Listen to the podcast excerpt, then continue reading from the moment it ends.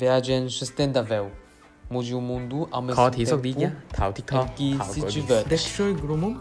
Gromone Tika shomoy. yatra, yatra Ishoy 고그로마, gorborom. 손산 보르보롬, 지속 가능한 여행.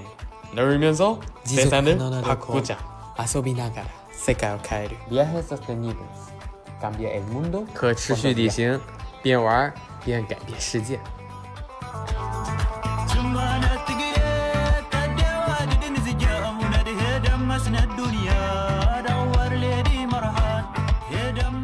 大家好，这里是 RayGo，关注可持续旅行，关注每一位旅行者对环境和社会带来影响力的播客节目。我是主播 Selin，。今天我们邀请到一位自由而且很有趣的姑娘 Megan。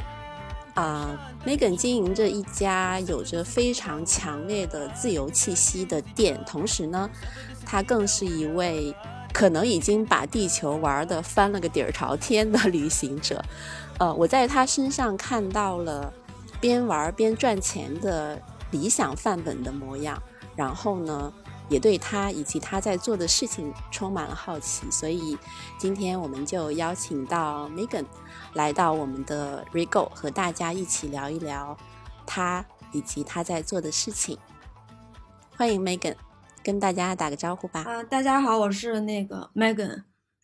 最近在做什么事情了？啊、最近就是去年十二月，我出了一趟国嘛，然后去了土耳嗯其、非洲还有美国，差不多一个月的时间，嗯就是刚好绕了地球一圈。回来在上海隔离完十四加七，回到北京基本上就过年了，然后过年一直待在北京，休息了大概一周左右，就是就喝酒啊、健身、打球、刷剧、看书什么的。然后现在等于说前两天刚刚回到工作状态，主要是安排一下阁嗯楼复工后的日常工作，然后还有对接国外的一些供应商。嗯，所以你你前面去到各个国家，主要是呃为了店的事儿嘛，顺带玩一玩这样子。对，因为等于说两年嗯时间没有再去跟供应商面对面的交流，然后呢，还有一些新货哦需要去当地自己去开发，所以说就是嗯还挺还挺多事儿的。嗯，那我们都知道你是一开始是先啊、到世界各地去旅行，然后后面才开了这个店。那嗯，旅行对你来说意味着什么呢？呃，我其实已经不太，特别是疫情之前，我已经不太有那个嗯。就是旅行跟不旅行的那个概念了，因为我大我每年大嗯。部分时间都在外面跑，就是非常频繁的在飞，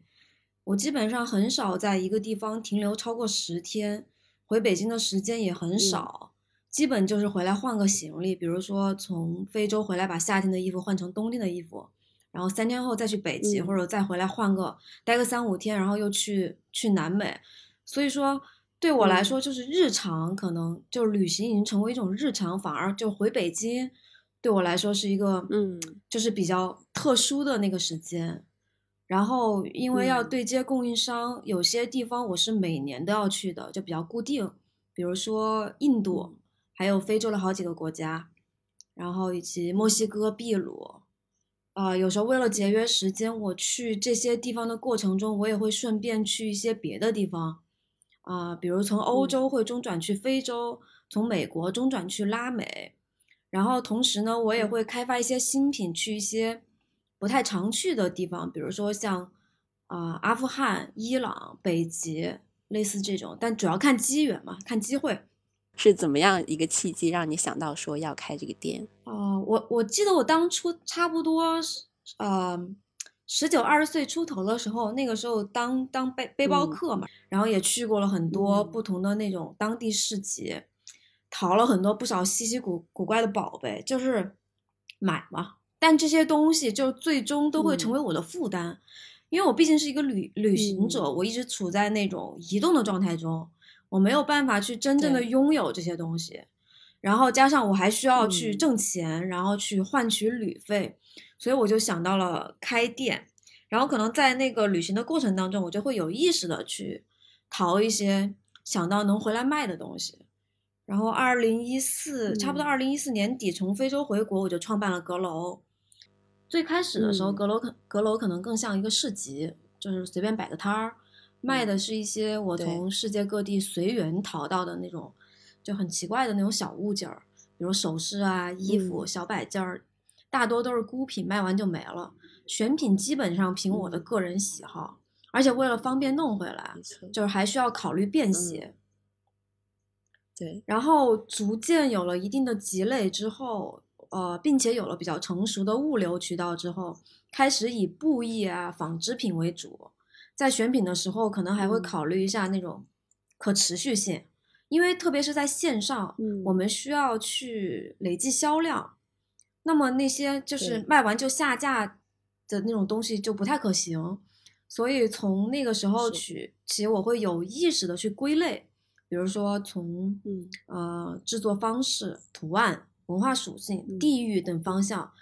然后这几年吧，就嗯。是我们开始大量进口印度和非洲的古董家具。选品上除了嗯。要有那种呃以前的那种独特性、艺术性，我们还要考虑到实用性。嗯。但是在就是我们在现在在呃主营大大件为主的时候，我还是会搜集很多那种小玩意儿，比如放在实体店，嗯。呃，比如一些什么小乐器、老画册，还有一些首饰，呃，还有一些那种嗯。反正就特别奇怪的东西。然后，嗯。嗯、我觉得这这算是一个那种就是阁楼的灵魂与初衷吧，就是这种小东西。那你在收集这些东西的时候，嗯，因为因为首先你你对国内相关的一些嗯手工艺品可能也有一些了解，你觉得国内跟国外的这些东西它有什么样子的差别呢？嗯，其实我们也有国内的东西，呃，艺术家和独立设计合作的产品，嗯、比如像西夏嗯瓷、或者跟呃景德镇的艺术家卡尔曼合作一些瓷器什么的。然后也有一些阁楼自主、自主开发的那些文化周边，它其实也是属于国内的。然后也有很多人会问，就是为什么那个国内有那么多优秀的手工艺品，我我为什么要大老远跑到非洲，跑到南美？是不是因为我低估了中国的手工艺？但但我觉得其实是恰恰相反，我觉得国内很多手工艺品是被高估了。就不是说这个东西不够优秀啊，而仅仅是那个字面的意义上就是太贵了。其实我、嗯我走访过国内不少就是出手工艺品的地方，比如说云南、贵州，我都算走得很深入了。然后我我发现嗯很多真正的好东西我根本买不起，就是不仅是西方人知道，就中国人也太知道这个东西的价值了。所以你要你想在那种比如说贵州山里面的一个市集，想淘一件很好看的，比如说西绣外套，就是起价几千几万都是非常正常的。比如说去年我对那个呃宁夏毯非常感兴趣，然后我看了很多明清时期的宁夏毯，我觉得非常美。然后我我在去找西夏瓷的过程当中，我也去试图去找那个宁夏毯嘛。然后我发现我已经第一我已经很难找到想象中的图案了。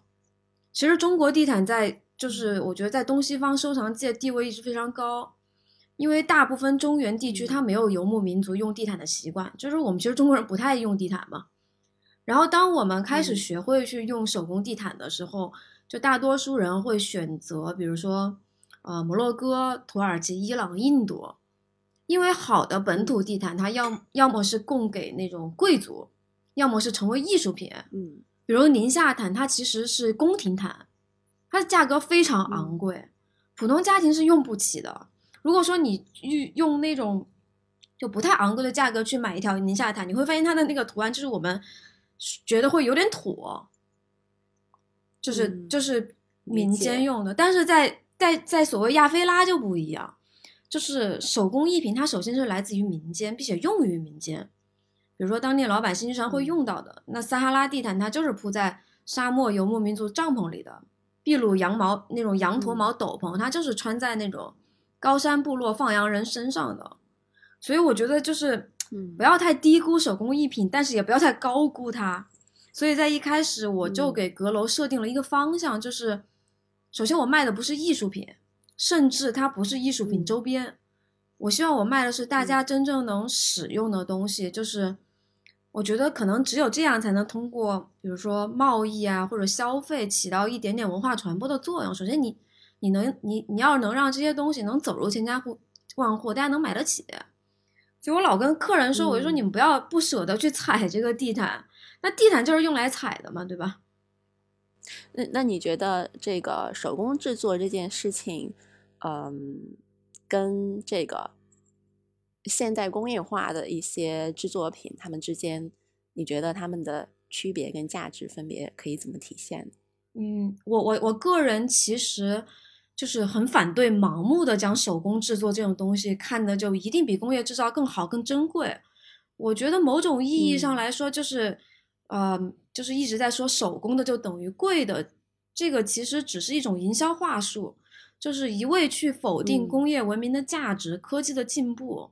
包括嗯效率的嗯提升，我觉得是非常狡猾的。但但是我觉得谈到手工艺品的意义，其实是需要具体问题具体分析的。比如说，在现在这个阶段，嗯手工艺品它依然有一定的不可替代性。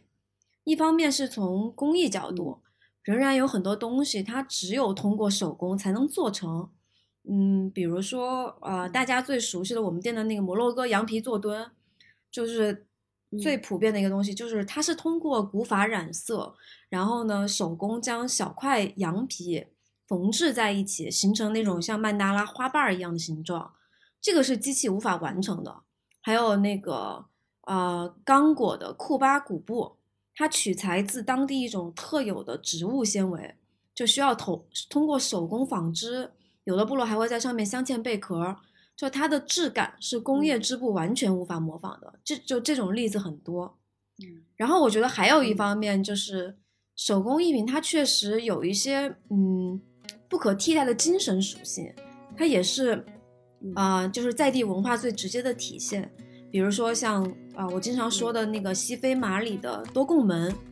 关于那个国家，它一直有那种关于外星文明的传说嘛，就是什么天狼半星啊的预言什么的。因为多贡人他关于神秘学的一些思想，他比其他非洲部落更抽象。他们很早就有了关，就是自己关于精神本质和宇宙的观点。所以说，大家可以看到，就多贡门，还有当地的一些木雕、面具，呃，它都会呈现出非常超自然的形态，非常像我们想象中的那种呃外星文明。还有那个，比如说尼染古布，它的配色图案充满了想象力和节奏感，它和就是很多亚非拉的那种传统印花一样，我觉得它的可能每一个图案都代表了就是怎么说来自那种日月星辰或者自然万物的特殊意义。就这些图案配色不仅会用到布料上，比如说你当你真正去到非洲，你能在当地的很多建筑物上也能看见同样的图案。如果说我们把这些图案或者配色当做一种设计，即使在今天的语境下，依然是非常出色的，非常有现代感。但是就是我我我就一直在想，为什么这些就是没有接受过现代文明和教育的非洲人，他能做出这样的设计？我觉得还是因为就是，呃，土生土长，因为它这些颜色、配色、图案，它就是非洲的颜色，然后它形成的节奏感，它就是非洲的那种节奏感，它它它实际上是一种非洲人的世界观，所以我觉得可能是一种怎么说呢，土地的教育吧，就是它是一种自然教育，就自然教育他们什么是美，然后我觉得这种美才是经得起，啊、推敲能超越超越时间的。所以它跟那种工业做出来工业设计，通过算法、通过数据设计出来的东西是是完全不一样的。然后另外一点，我觉得，呃，对我个人很重要的是那种，就这些东西所体现出来的一个真实质感。比如说，大家看我们店里面的产品图，拍的非常时髦、非常美，但其实图里面所有的东西，它都是当地人家里面真正在用的东西。但是我觉得，就是大家不停的在说什么生活方式啊什么的，我觉得很多都止步于就是看起来很美，就是让生活方式替代了真正的生活。比如说，对于经济可能不如我们的印度人呀、拉美人或者非洲人来说，他们不知道什么是生活方式，但但他们是真正在使就是使用它，真正在生活。所以我去看这些东西的时候，其实有点像一个那种平行世界的入口，你是可以通过这些东西，然后能达到一些别人的生活。我觉得是有点那种呃文学性的那种那种感觉，而且包括同样是手工艺品，就是同样是手工艺品，不是工业制品，我更倾向于收一些呃老的东西，因为因为现代人他其实很难再达到过去的那种呃怎么说单位时间，比如说纺织品。你不管是非洲呢染还是什么南美刺绣、中亚编织，不是说我们现在的手工就一定不能模仿当时的手工，但是但是即使我们用同样的手工技术和同样的材料，也不会再有人有耐心去花两个月的时间去绣一块布，因为性价比太低了。因为我当时去到、追求效。对，因为我当时我我之前有去到一个印印度和巴基斯坦边境的一个村子里面，然后去收一种一种布，然后那个是一个手工刺绣的，我当时对比了，就是近两个月做的和和那种比如说十年前做的同同样一个就是比如说大象图案的一个毯子，你明显能发现就是呃。十年前的会比两个月前做的，即使图案是看起来差不多的，但它从细节和质感上要好太多了。因为现代人，比如说，他其实更愿意一个月去织三条毯子，他不愿意一个月去织一一块毯子，因为单价虽然便宜了，但是你总价变多了，对吧？你就是效率更高，你我一个月织三条，我可以挣三条的钱，即使它没有它没有单价那么高。但是你你你对比那种真正的细节和质感，就是效果那种差距是可想而知的。效率会牺牲一定的这个对审美体验。对，嗯，所以就是所有的这些所谓手工手工艺品，它背后有一个特别重要的点，就是尊重以及啊呃这个充分表达这个在地的文化。对，我觉得是这样的。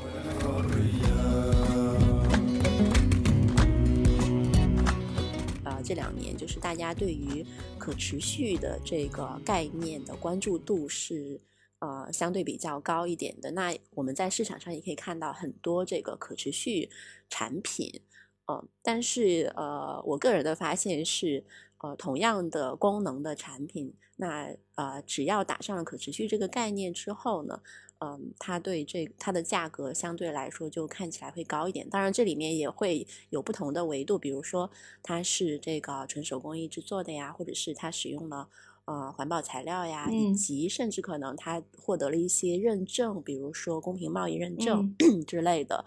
所以，嗯，你会怎么看这件这个现象？以及你觉得，呃，这一类产品，其实我我我刚刚听下来你说的，呃，就是你在做的这一类，嗯啊、经营的这些呃产品，其实它本身呃在一些维度上也是具有可持续性的，嗯，那对于这一类产品，它的价格未来你你你会觉得它会走向跟嗯普通大众都觉得能够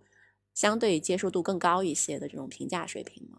嗯，我我我就想到我刚开始做的时候，我有遇到，就是有有一个小故事，就是在印度有一种传统的印染工艺叫雕版印染。然后呢，它最初的手工雕刻，它是一个手工雕刻一个一个的小印章，是那种非常小的印章，然后一一点一点往布上印。然后后来就是工业发展之后，通过机器将印章排列组合成一面大的平板，就大大提升了效率，有点像我们中国的活字印刷术。然后呢，我们我当时最早的时候，其实阁阁楼一个爆发性增长，就是我们在售卖曼达拉挂布。然后当时其实曼达拉挂布它不不叫 block print，它是 screen print，它是通过那种就是我说的那种半工业化、半手工印染制成制成的。嗯。但你会发现，它从细节上，它并不如最早的真正的 block print，就是它没有嗯。最古老的那种雕版印染方式那么有味道。因为由人工嗯。雕刻拓印上的图案，它线条很不规则嘛，它那种不规则的正是它最美的地方。但是呢，一条由 block print 制作的围巾和比一条由那个 screen print 制作的这种半工业化制作的围巾价格要贵五倍。那么再往后说，就是当初阁楼阁楼售卖曼达拉挂布在中国火了之后，义乌开始售卖由电脑印刷的涤纶挂布，然后价格在那种半手工曼达拉挂布的又是五分之一，并且他们大量出口欧美，不仅冲击了我们的市场，甚至冲击到了印度斋普尔的那种支柱产业，因为雕版雕版印染是他们非常支柱的产业，甚至有一个那种镇子，就全部都是那种雕版印染的工坊。但是就是我们中国义乌这边开始大量就低价电脑印刷之后，给他们的手工印染产业带来了基本上毁灭性的打击。时隔八年，就是雕版印染工坊在印度已经几乎没有了，现在只剩下了一些就是大大品牌，还有欧美那种独立品牌设计的小工坊，比如说就是很有名的加州的 Block Shop，就但是呢，嗯就是他们他们会跟当地一些小的工坊去合作 block print，但是那个围巾，嗯它它首先它打上了比如说那种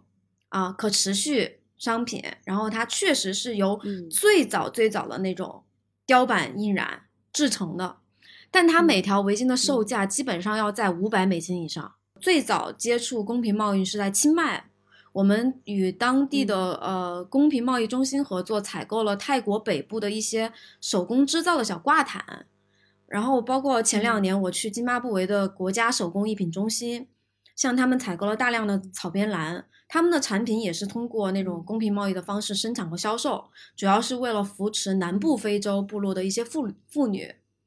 但但其实我觉得，就是公平贸易这个东西，它更多的是从宏观，就是宏观层面上来实施。比如说，你需要一些认证，还有你需要价格监督。对，但是其实，在我实际操作当中，在真正的国际贸易中，很难真正实现公平。至少对我来说，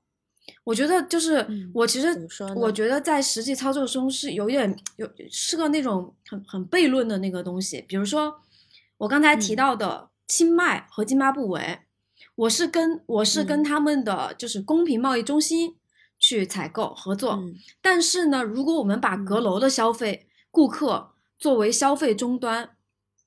你会发现嗯。手工艺人他能获得的利益与实际销售价格还是会相差很多。但是中间这部分的差额，很大一部分上，它既不是被当地的公平贸易中心挣了，也不是被我挣了，而是消耗在嗯。比如说物流、关税以及各种不可控的成本当中。我们在售卖的时候是没有去，我我我我一般是不会去特地打上这个是公平贸易或者可持续商品的这个标签，然后、然后也不是每个国家的手工艺品或者农产品它都能用那个公平贸易那个体系的，因为每个国家的它的国情和文化都不太一样。比如说像嗯。我觉得像我们世界上的手工艺品大国，像摩洛哥、印度，它都需要非常强大的那种传统意义上的中间商，把很多东西去化零为整，将很多比如说偏远山村部落的手工艺品收集到一起，而且一旦涉及到出口，还需要有你需要有相应的那种外贸资质，还有与海关、外汇打交道，然后你的订单量达到一定的规模之后，中间商甚至需要投入资金和原材料到生产当中，去进行那种规划统筹，就是中间商的权利是非作用，还有是非常大的，很大程序上很大程度上能影响它的定价，所以我觉得，就有时候单纯去评判当地的中间商暴利，而忽略他们的付出，其实也是不公平的。然后在中国，我觉得我其实我很少接触到真正的公平贸易商品，我唯一接触可能是咖啡。不过不过这个可持续产品它的那个就是定价确实也也是很微妙。我我其实不太了解，但是比如说关于阁楼的定价，呃，虽然我们没有，我们我们就是没有去，我可能会去就是去标签我们这个是手工艺品和进口，但是我一般不会去说我们这个是公平贸易。或者说我也很谨慎的嗯会提及，比如说可持续或者环保这样的概念。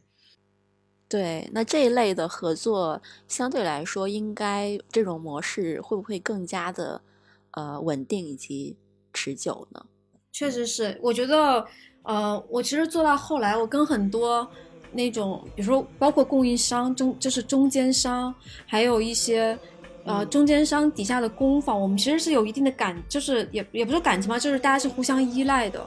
嗯、比如说像墨西哥，墨西哥它对于我们我们的那个进口体量来说，它是比较小体量的，因为它的产品在我们店不算是那种很大比例。呃，疫情的时候，疫情的时候，就是我的那个供墨西哥供应商，他是他是那种工坊，就是家庭工纺织的嘛，他就会给我发信息说，就是我能不能给他新的订单，因为我已经很久疫情，我已经很久我没有办法进口，我没有办法进口，那我就没有给他发那个订单，我我可能只能从墨西呃印度，我疫情的时候，印度、摩洛哥还在稳定的进口，包括非洲，但是墨西哥它那个体量太小了。那你小体量的话，对于我进口来说，我我实际上是不太合不太合算的。那我可能就会我就会试图想放弃这一部分的产品，因为它对我的影响不太大。然后呢，他就跟我说，他说如果说我不不再找他进这个毯子，因为我是可能全世界唯一几个找他进那种毯子的人，如果说我不找他下这个订单，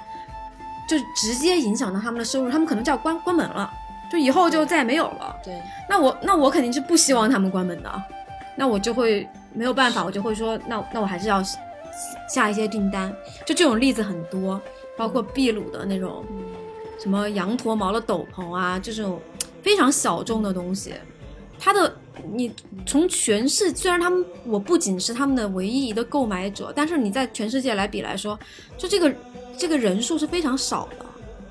然后你算下来订单，你当然不像印度和摩摩洛哥那种，就是有我没我，他们可能都能活下去。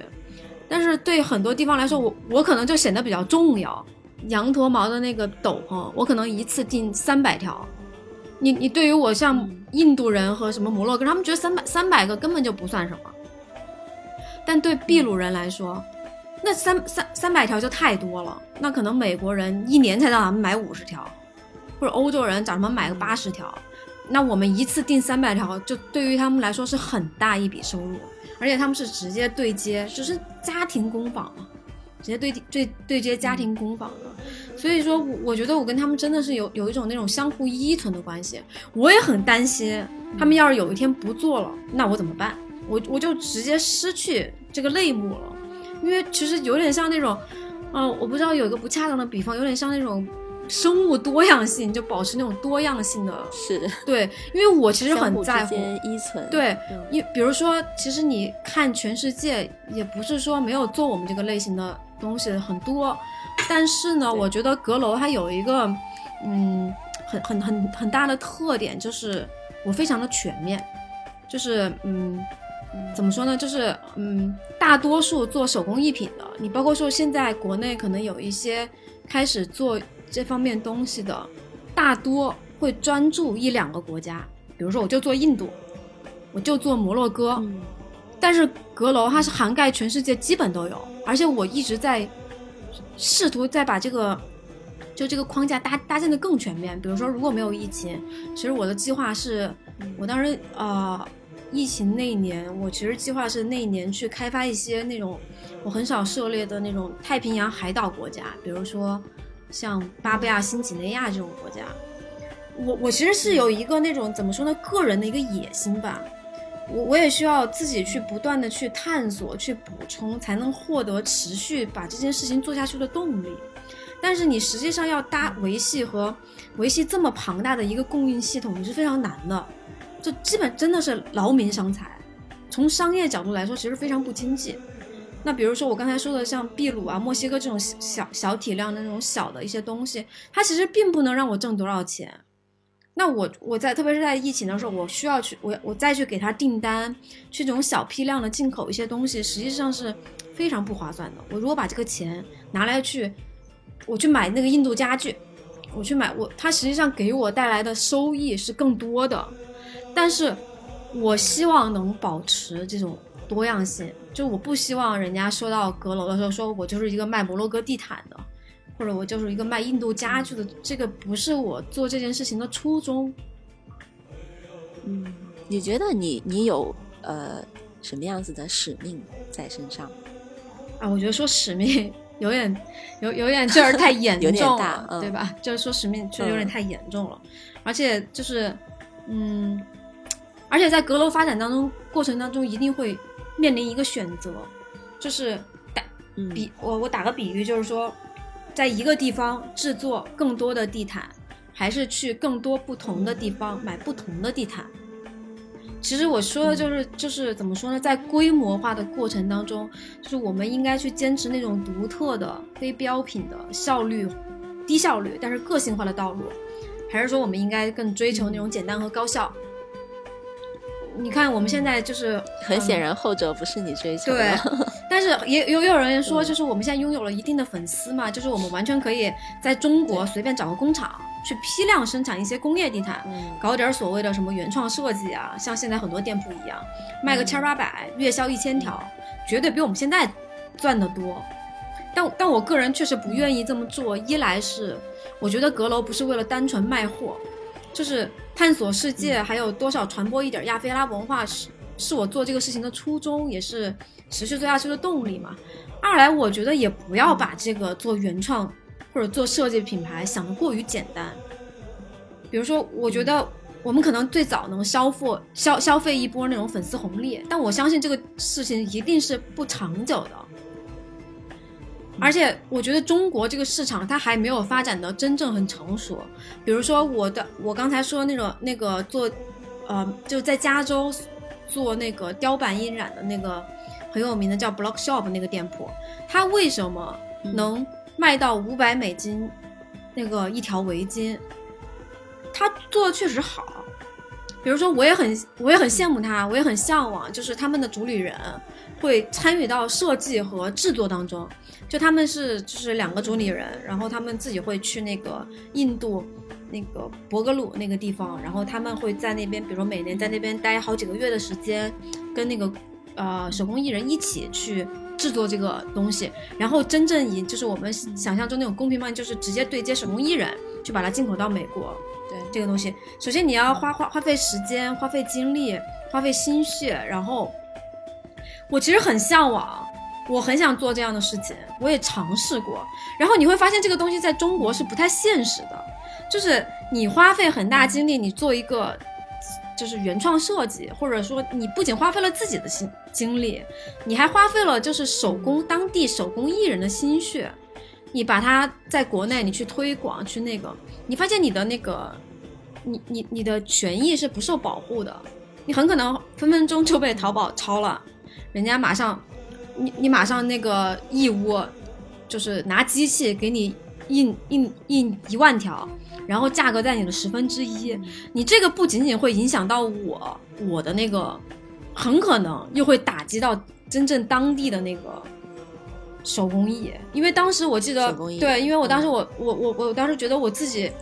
就是有一个很大影响，就是做那个曼达拉挂布的时候，后来那个印度人跟我说说你知道吗？你在我们这儿出了名了。当时他们那个有一个那种类似工工会的一个什么东西，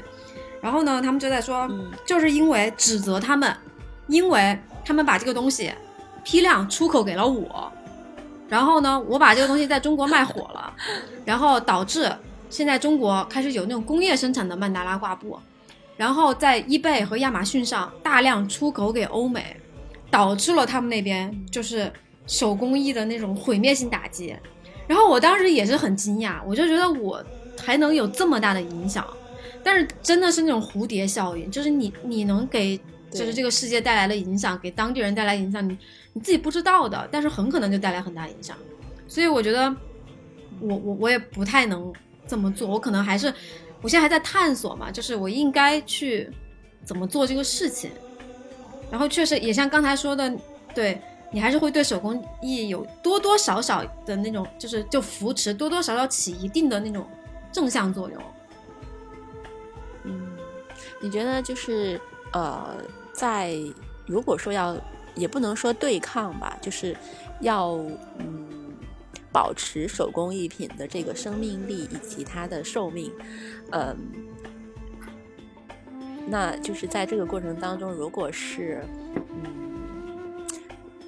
你能够呃做多一些的审美教育，会不会对这件事会有帮助？因为毕竟这个嗯，前面也也讲到蛮多，就是。啊，工业化的生产出来的东西跟手工艺品，它整个的呃审美上审美体验它是不同的，所以那么从审美的角度来对这个消费群体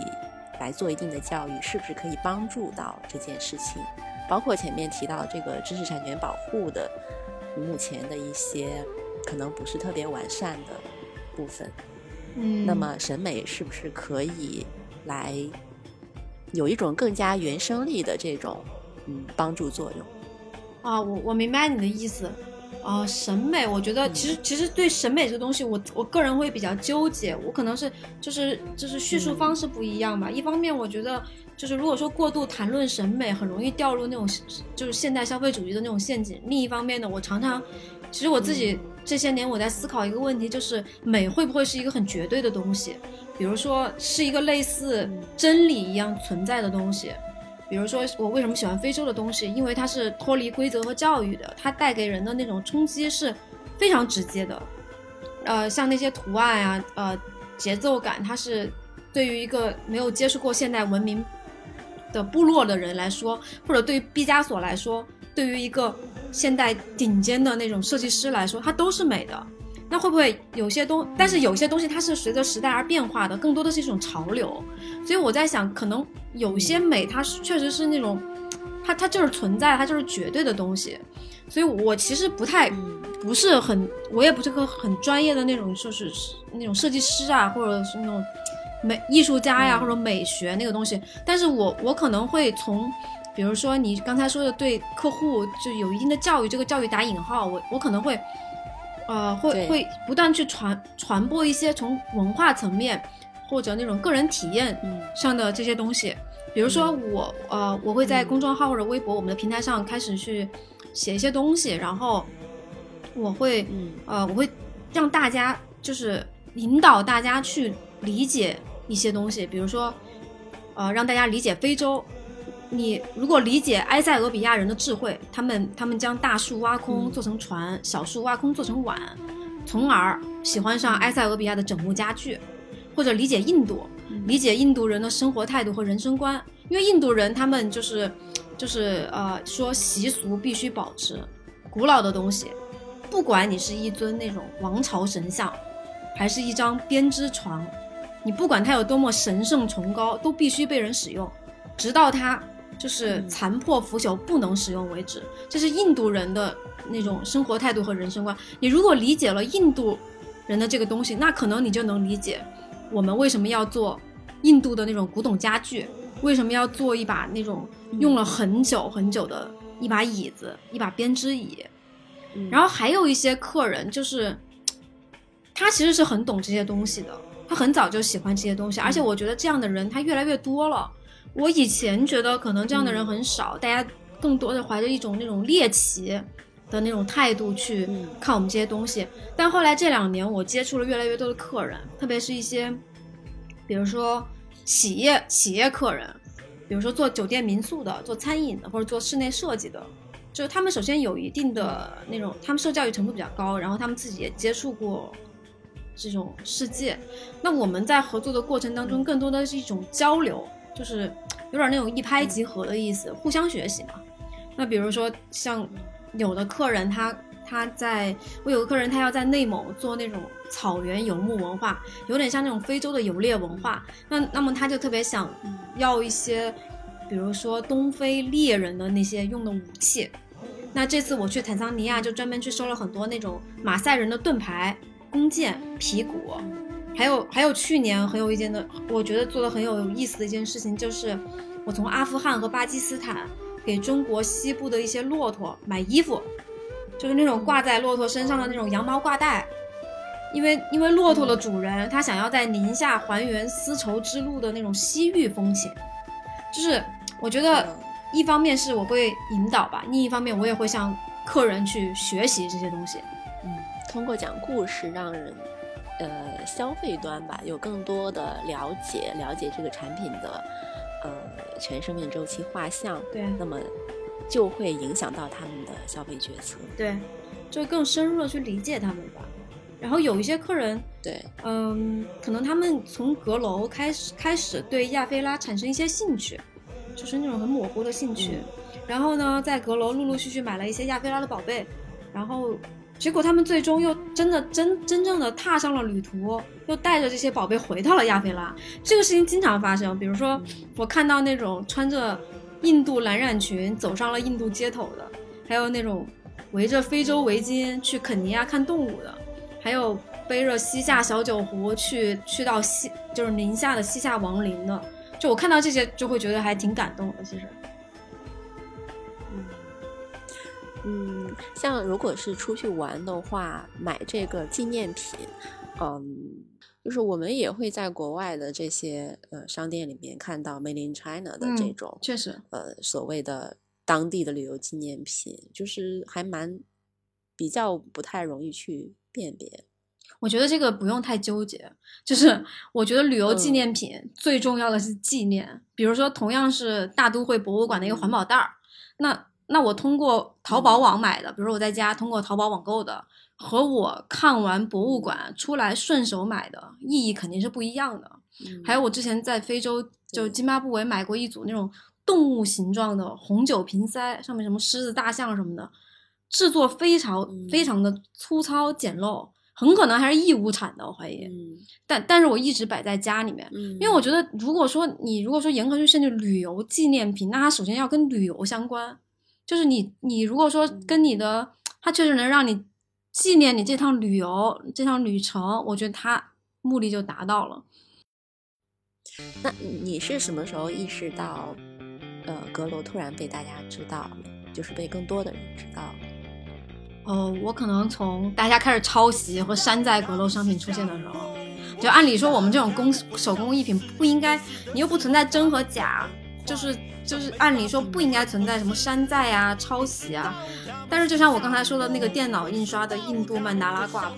几乎被全网抄袭，就是那些名字都是我随口取的，就是我编我乱编的，什么坛城曼达拉、孔雀曼达拉，就人家抄袭的时候就真的以为这个东西就叫坛城曼达拉，就原封不动的抄过去。你觉得，嗯，就是被更多的人知道，会推会推动消费主义这件事吗？嗯，肯定是会的，这个绝对是会的。我觉得很多你不你不能否认，很多人他 他买这个东西是为了跟风。比如说那个我们去年做的那个西夏小酒壶，我我有时候会去看、看一些。我当时当时我不是说是做那个叫什么游牧式饮酒嘛，就是嗯就是有呃，我我是因为我当时去到那个呃宁夏的时候，我见到见到那个当时做那个西夏壶的那个人，他就跟我说，他就跟我讲故事，是说、说西夏人特别爱喝酒，然后我我自己又特别爱喝酒，然后我就我我对那个东西就反正就特别喜欢，然后然后当时他们。他，我当时就想，他就说那个壶两边有两个耳朵，然后是西夏人他们会绑在那个壶上面，把把绳子绑在壶上面，然后走到哪儿喝到哪儿，绑在那个马背上。所以，所以我当时就想到了游牧式饮酒嘛。然后我后来有去，我们去上线那个呃东西之后，我看到小酒壶放到那个呃旁边摆一个那种香薰蜡烛，然后就是那种像那种很好很完美的那种家居图，你知道吧？在那种它它它的传播力是非常非常强的，就大家会嗯，就是觉得啊拍的很好看，然后觉得是一个那种是那种高级生活方式的一个象征，就是就是就那种它的它的传播力就真的很强。但是呢，就是我我我其实我个人不太会，哎，就说这种有点又当又立的那种意思，就是我其实我个人不太喜欢这种这种的传播方式。我其实比如说我自己有时候，呃，我去一些什么，比如说北京、上海、武汉的一些那种那种地下的那种 club，我自己去蹦迪，然后我有有我经常看到有人就是年轻人背着那个小酒壶，他们是真的用来装酒。哦。就有时候什么凌凌晨三点看到看到一个姑娘，然后背着那小酒壶坐在那个上海那梧桐树下，就喝里面的自己带的装的点儿最后一口酒，就这个时候我会觉得，就是这个是我我做这个东西的初衷和意义，而不是说。我本来说游牧是饮酒嘛，你你拿回去，你摆在那个香薰蜡烛旁边拍张照，然后这个东西就挂起来就完了。就我觉得这个嗯没有意义，你知道吗？所以说，就是可能这个也是，就是我对于这个消费主义啊这种这种东西，但是你又你又完全不能，那它确实给你带来了很多的收益，它确实带来很多传播，就大家会更多人去买这个东西，就是很矛盾嘛。嗯，嗯，也可能就是不同的人，他对于这个消费本身带给自己的东西的定义是不一样。比如说，有人就会觉得说，那我买了这个酒壶，我会啊、呃就是把它游牧式的来用起来。对，但有的人就觉得说，我买它，我我就认为把它放在某家里某个地方，我认为这是我消费的意义所在。就是我们可能没有办法去定义说一个商品它究竟的消费的意义在什么地方。对，那嗯，如果说做一个假设，假如说一件商品它嗯，它不会，假如说它它整个 lifestyle 它不会对环境或者是社会带来一些负面的影响。有，当然这可能是一种相对理想的状态啊。嗯假如它不会带来这样理想，那么我们这个时候再来说消费主义这件事，是不是它就失去了它的呃定义的一个一个基础了？就是说，是不是消费主义它就不可以定义为它说不存在了？嗯，我其实你认为消费主义跟产品本身有没有很很强烈的关系？呃，其实我我我不是很我我我也没有说完全的去反对，就是消费消费主义这件事情啊，就是我有时候甚至挺渴望我能拥抱消费主义的，我觉得这样可能能活得更轻松一些。就真的就是你如果买个包就能快乐，那也太容易了，这比追求那些特别虚无的目标要简单的多。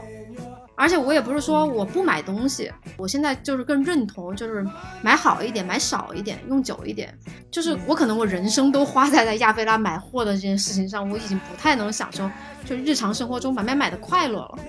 然后，而且我一直觉得拥有太多东西让我觉得很有负担，我也不能忍受就是物品的闲置。但是我发现，就是很多周围的朋友，你就我觉得他们比较享受这个过程。就比如说，我也不是一个很爱吃的人，那那我看见朋朋友在美食和购物这个行为上，他能获得巨大的满足，我其实是有点羡慕的，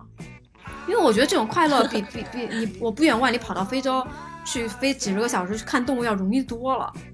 就包括上上个月隔离的时候，我才为了工作开始用那个小红书。我觉得小红书简直就是消费主义的代表作，我觉得太太狠了，我真的是特别惊叹。大草原吗？就是生活的方方面面，就是可以被标上价格，就大家好像都活在一种那种幻觉当中。但我有，我真的是发自内心的感叹，就是去，比如说去探个店，喝个咖啡，去网红景点打个卡，真的，真的，就能让你们获得这么大的满足吗？就是我觉得我是不是就是所谓的生活状态过于丰富了？我我经常说实话，我在日常当中很多那种经常反应就是就这，就是，然后我真的希望消费主义能加加油，早点拿下我，就让我早日过上和就是 和小红书上的大家一样那种快乐简单的生活，就不用再那么辛苦奔波。我我我不是那种带着讽讽刺的那种在说这个，我是真心这么觉得。更加轻松是吗？对，因为我觉得我就是太就太事儿逼了，你知道吗？就是我觉得我何必呢？就是我觉得当一个就是腐女会特别幸福。呃，我我我觉得可能就呃，这个极简本身这件事情，是因为你真的理清了自己的需求点在哪儿。那消费主义无非也就是 needs 和 wants 之间的一嗯个取舍平衡的关系。嗯，那当你理清了你自己的需求，那嗯，消费主义本身就不大可能会腐蚀到你了，就就就你要赶紧可能会统腐蚀到你了。对，因为因为我我会觉得呃，就是嗯，过极简生活这件事情本身，当然不是不是我们认为那种简单粗暴的极简，而是嗯。说你真的知道自己的需求点在哪里的然后就这这样子的生活，它其实是一种你更加享受过程的一种体现。嗯。包括比如说，你不觉得说我买了一个东西本身就有多快乐，而是说这个东西带给我本身带给我的一些体验、一些感受，它相对来说会更加重要。嗯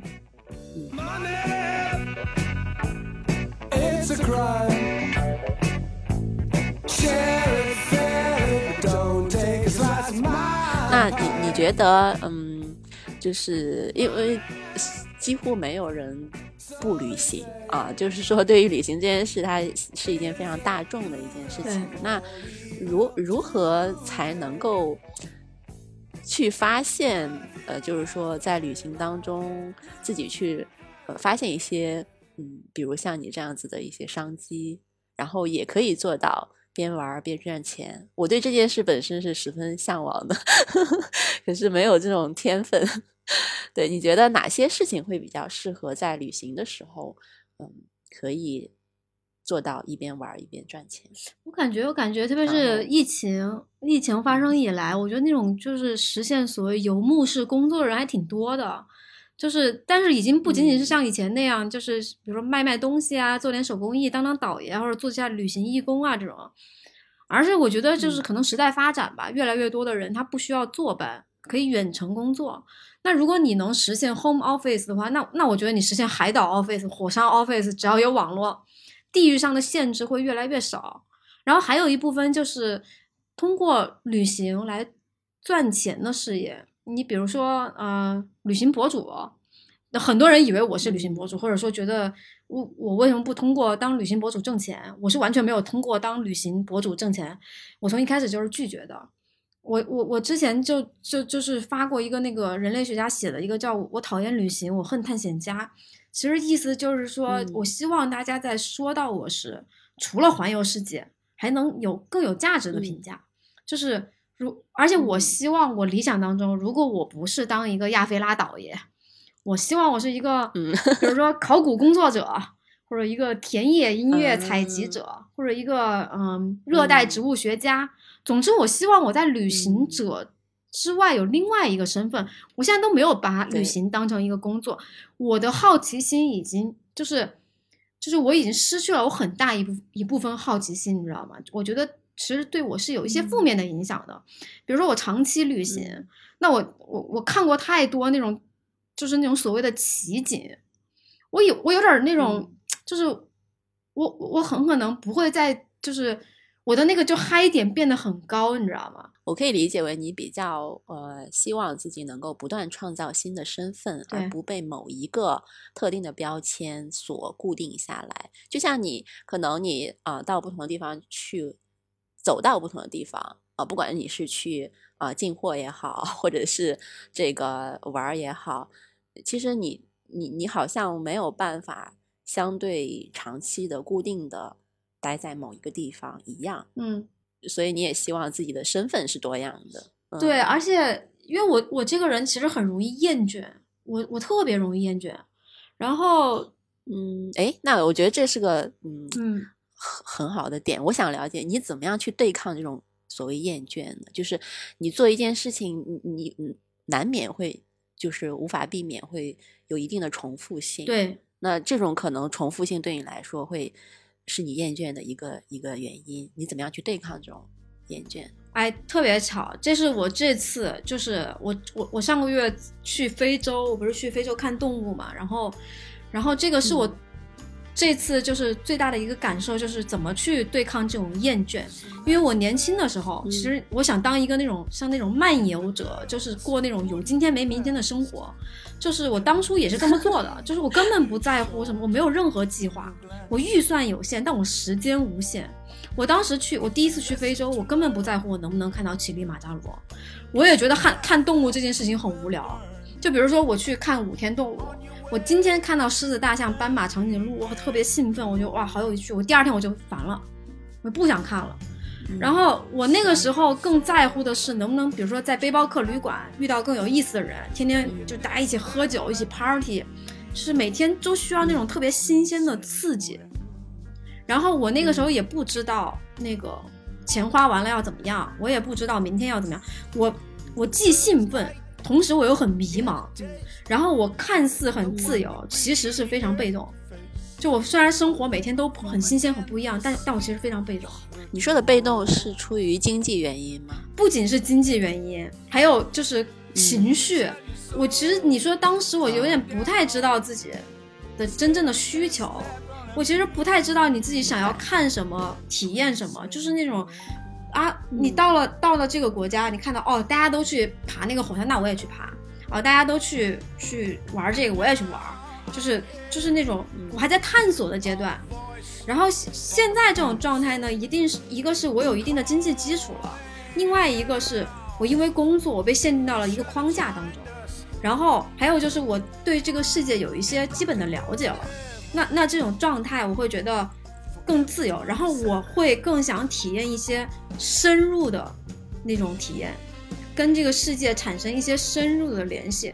不再是那种平平就是萍水相逢泛泛之交，然后呢，那我我反而会更喜欢那种重复的单调的那种活动，比如说我这次去一个，而且我也还我还是依然很喜欢一个人旅行，比如说我这次一个人去非洲，我去看动物。其实看动物这件事情说起来是很无聊的，你比如说你一个星期的时间，你的生活就是不停的从就是绕着那个大草原，就是。这个湖、那个火山、这个草原，然后从早到晚你都在车上，然后它的风景变换，它没有那么的多样。你可能今天这个从早到晚都是这片草原，我这次特特地的去走这个相同的项目。其实我我我想对比一下，我二十岁和三十岁我有什么样的转变，我会发现我不再觉得无聊了。我我在这种重复的过程中，我能获得巨大的满足，我完全不会觉得孤孤独。然后我就在想，我后来想到我呃之前那种。我看到那种村上春树写，他就说，就是可能真正让人就是觉得不会厌倦的东西是重复的东西，就是这个东西它单调重复，它到达你你如果能真正理解这种单调和重复，那它反而是不会让人厌倦的，就是那种热就那种彩色的变幻多端的那些那些东西，你反而会让人很快厌倦。所以是不是可以理解为其实？呃，重复或者单调，它某种程度上带给人一种掌控感。对，而那些就是你所谓的厌倦，其实是因为你还不知道自己的需求点在哪儿。比如说，你去一个地方，你不知道自己为什么来这玩儿，嗯，是不是一定要给一件事情标志一个意义，它本身才才值得去做？就是你获得的那种满足，它不是意义上的，反而在年轻的时候，我老会去想有意义，我不停的会去去思考意义这个事情。我为什么要来非洲？我为什么要做阁楼？我为什么要干什么？我是不是要达到一个什么目的？我是不是要？但是但是现在我我不再这么想了，就是我会觉得你能带给我的那种精神上的直接满足，这个是很很很直接、很很直观的。我没有再去思考意义这个东西。嗯，就怎么说，年轻的时候，或者是说某一部分人，他更倾向于关注，呃，所谓形而上的东西吧，包括比如追求意义本身。但是，尤其是我自己的一个观察，就是疫情出现之后，其实大家更关心具体的东西，身边的人，具体的一件事情，具体的感受，具体的体验，这些具体的东西，它。又是带给了自己某种掌控感，对我也有我觉得人对于，对人对于掌控感这件事情，它似乎是一种终极的追求。对，就是可以用这个东西去看很多现象。嗯嗯，因为我觉得其实疫情之前我不太有掌控，虽然我一直在飞来飞去嘛，但是其实我的生活是，就是我在疫情之前，因为我不停的在飞，不停的在倒时差，不停的在移动。我跟我的日我我是没有一我是一个没有日常的人，就就是我感觉我没有日常，就是我没有真正的那种呃普通生活，你知道吗？我跟我的亲朋好友之间的关系我也很疏离，就是我因为见不着我，然后然后我也没有那种所谓的那种附近性，就就是我的家对于我来说只是一个换行李的地方。那然后疫情 疫情发生之后，我就开始去，我就我我其实，在刚开始的时候，我是有一点点那种，这样说有点不好，有一点点窃喜的，就是我觉得这是一个让我强制休息的一个机会，我也没想到疫情会这么长。然后，但是，哎，我就说，哎，我终于有了日常生活了，我终于可以在家待一段时间了。然后呢，慢慢的恢复之后，我就觉得，哎，我是不是要关注一下？我不仅要关注地球另一端的事情，我也要关注一下我周围有没有什么超市，就是有没有什么公园儿。我以前根本不知道，我从来不下楼。我我我要不然就是飞到非洲，飞到北极，我要不然就是在家待着。我我我回来之后，我基本上不出门，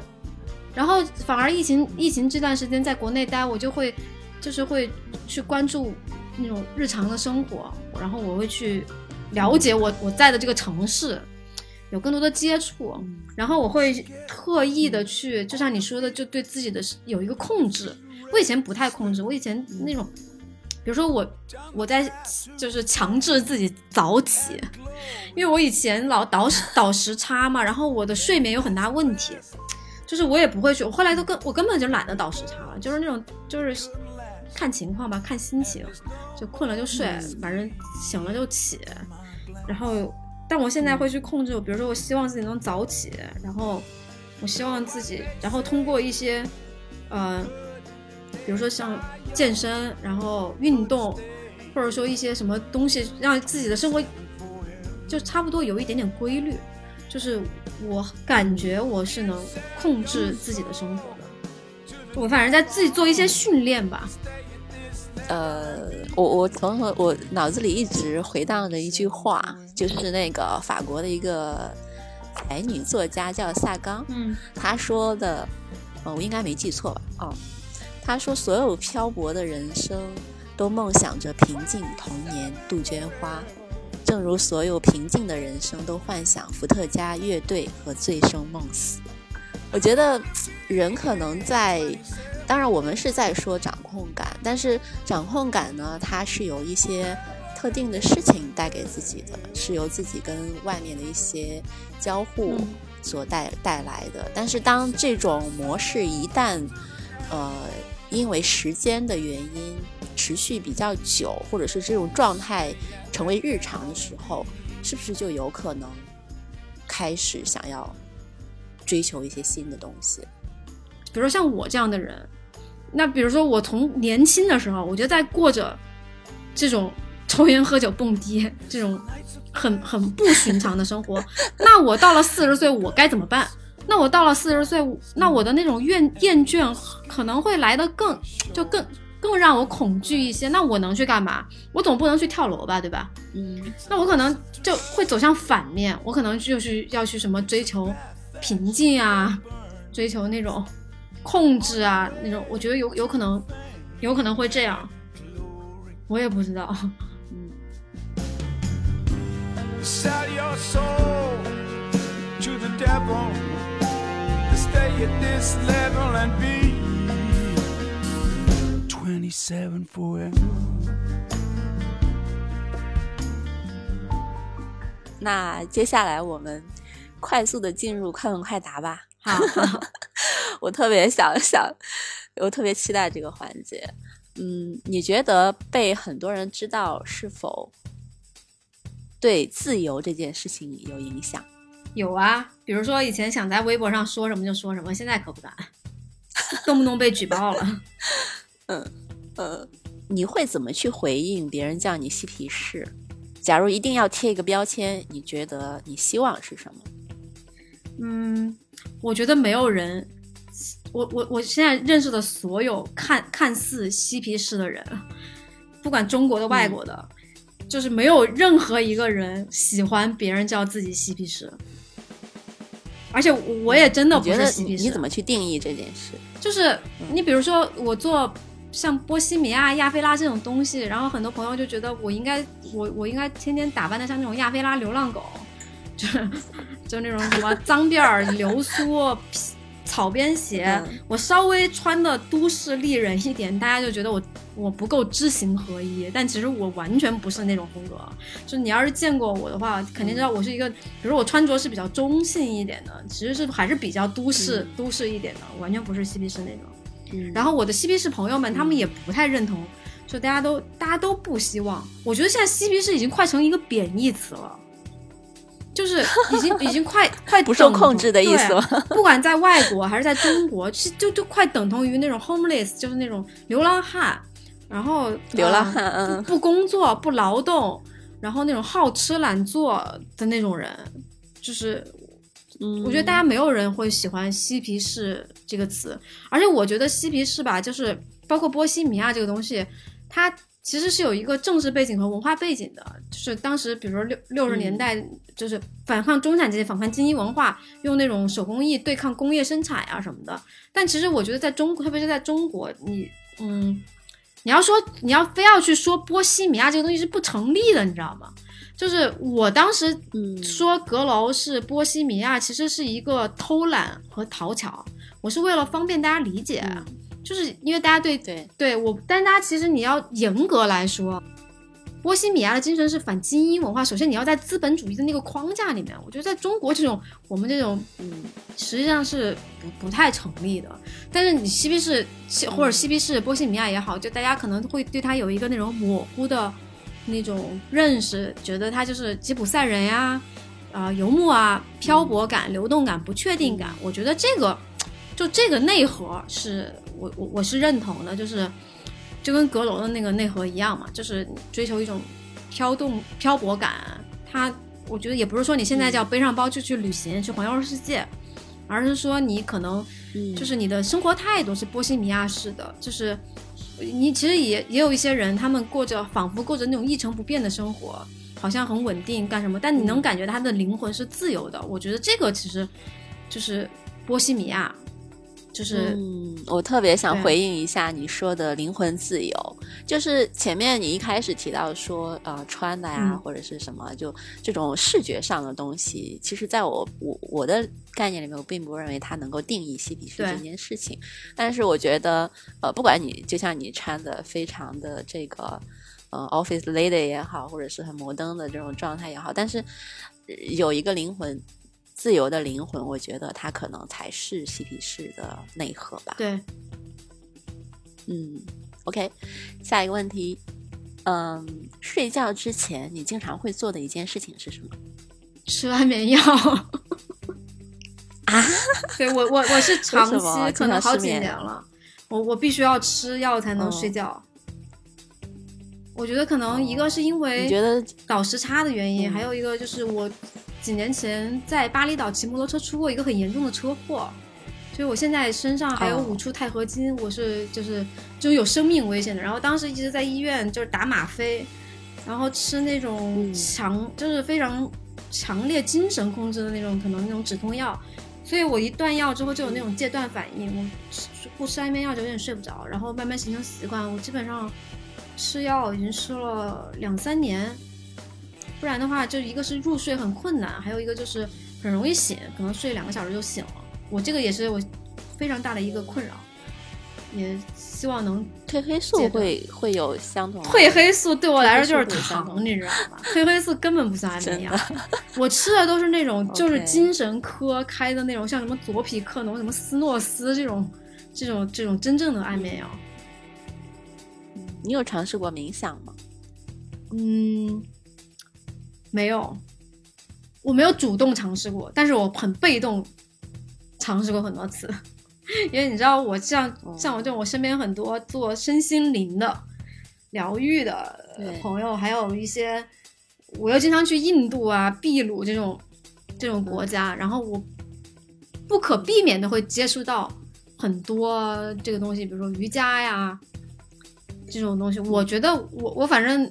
怎么说呢，我我我对这种我不太了解，虽然我接触了很多，但是我可能我还从来没有去想过要去了解真正的了解这个东西啊。我觉得我比普通人接触这些东西接触的算多很多，我被动会知道很多这些东西。我最好的朋友有很多都是干这个的，就会冥想啊，会干这些。所以你没有，我没有，我觉得你没有尝试过，没有尝试过去冥想来帮助睡眠。嗯，我我我我试过，我试过一些那种，比如说像印度那种内观，就是你通过观想那种内观，然后去是就这种这种神神叨叨类型的入睡 办法，我尝试过太多了，各种什么什么都尝试过，最后还是觉得吃药最有用。我觉得我这个可能是那种生生理上的吧，应该是，应该是我可能有有有点不太是心理上的，可能是那种药理上还是什么那那种那种方面的，可能还要慢慢去，慢慢把生活就是规律化，或者说加加大运动量这种方面看去试一下。嗯希望你能够早日恢复。我也希望，万一脑子就是到时候嗯 脑子吃坏了，，OK，好，下一个问题有一点小铺垫。嗯，假如你乘船旅行的时候，轮船遭遇海难，然后只有你一个人幸存，被海浪卷到了一座有森林的荒岛上，并且那座岛在你的有生之年都没有其他人类会过去，那么你觉得你会是什么样子的生活状态？啊，我觉得我可能活不下去，我可能就不想活了。就是你，你还是是吗？你还是会呃，生活上会相对比较的依赖现代的便捷性，而不是特别多的。或者我我觉得我倒不是说还是真依赖现代的便捷性，我是我觉得我会失去活下去的意义，就是，嗯，嗯。比如说就跟刚才我说身心灵的那个那个事情一样，就是有有有，其实我有很多机会，比如说我去学习一些什么冥想啊，或者说去学习一些这些东西，嗯。然后让大让自己达到一个真正完全平静，或者说那种哎，反正那种很出世的那种状态啊。但是我我我个人不太想这样，我我不希望我变成一个非常真平静、非常没有物欲。没有那种，就是嗯像像我一些朋友那样，就是生活在大自然当中，然后呃，能完全跟自己相处。我不希望这样。我我其实从小是一个非常争强好胜的人，就我可能是狮子座啊，就是我特我我我觉得我特别喜欢竞争，然后我特别想要赢。就我做任何事情，我希望能做到最好。我是一个非常需要这种野心的这个人，就是这个很支撑我活下去。就是我，我其实这个影响我生活的方方面面，不仅我是做事业也好，包括在自己的私人感情当中也好，就是我觉得对我来说，赢比幸福还要重要。就是如如果说我到了一个荒岛上，我已经没有任何竞争了，我只能跟可能只能跟动物竞争了，跟跟树竞争了，我可能就不想活了，你知道吗？嗯，OK，下一个问题，你最擅长的无用之事是什么？最擅长的无用之事，我不能说擅长吧，我希望自己擅长。我特别想写小说，哦，我也尝试过，比如说去写小说或者干什么。当我发现我不能达到最好，就是很出色的那个标准的时候，我就不想，我就不想干了，你知道吗？我就宁愿把它当成一个业余爱好。嗯那比如说做生意，我觉得我我是能做到很出色的，能超越一些人。但是我觉得，比如说在纯文学的道路上，比我优秀的人、比我出色的人、比我有天赋的人太多了，我就不愿意干了。嗯我就会可能把它当成一个那种、这种私密的一个爱好，我可能也不太能承受那种当一个单纯的创作者那种承受那种虚无感。就你知道，比如说你是一个写东西的，或者你是一个大呃玩职业艺术家，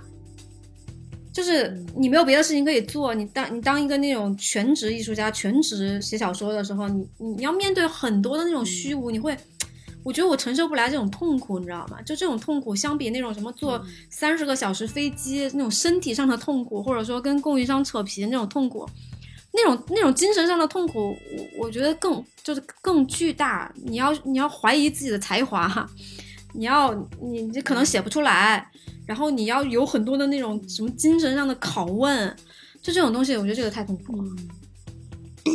你没有办法跟自己竞争，跟自己战斗，对对对，环你说境战斗？对我跟自己战斗，我就。你说太对了。嗯，OK，好，最后一个问题，你梦想自己拥有怎么样的特异功能？嗯，粘枕头就睡的功能，哦，这个太想要了，这个算特异功能我特别羡慕。我觉得这个太太牛了。如果说我能粘枕头就睡，嗯我今天要跟你十点钟录播课，我九点钟十点钟上床就睡，我觉得生活变得容易很多。这是我现在我觉得我人生最大的一个问题，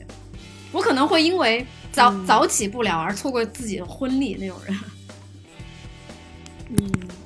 所以你会发现，你既希望控制自己，那同时你要，你又要呃某种程度上去逃避与自己战斗，对，这是不是一件矛盾的事情？我觉得我现在，我可能现在只能这么想，就是我现在去什么早睡早起啊，生活规律啊，我可能不是在跟我，我不是在跟自己做斗争，我是在跟那个自然规律做斗争，因为我确实年纪越来越大，嗯就是身体真的会真真真的会就是不太好，也不是，其实我是一个身体特别好的人，我很少生病。你包括我出了那么大的车祸，很快就恢复了。我记得我当时出院第十天我就去北极了，然后我们医生都惊了。哇，但但是就是你还是会觉得，我以前我飞什么五十多个小时什么，我一点都没没有问题。但是我现在我这次去、我我这种长途飞行，我就觉得什么肩颈疼啊，这疼这个疼那个疼，你这这没有办法，这个你不得不服老，就跟自然规律做斗争。我觉得我现在就是在跟那个自然规律做斗争。特别期待能够看到，呃，你有不断的出现的新的身份，我也希望，不知道你下一个身份是什么，对此表示期待。我也我也很期待，我希望就是从今天开始，我能十点十点钟之前起床。在你的帮助早知道我们约到下午了，不知道你你你这个，嗯，没挺好的，或许昨天晚上蹦了一夜迪。没有，我都我甚至都没有蹦迪，我就是早早的躺上床，然后就就是两点才睡着的人。好，那我们今天就到这里喽。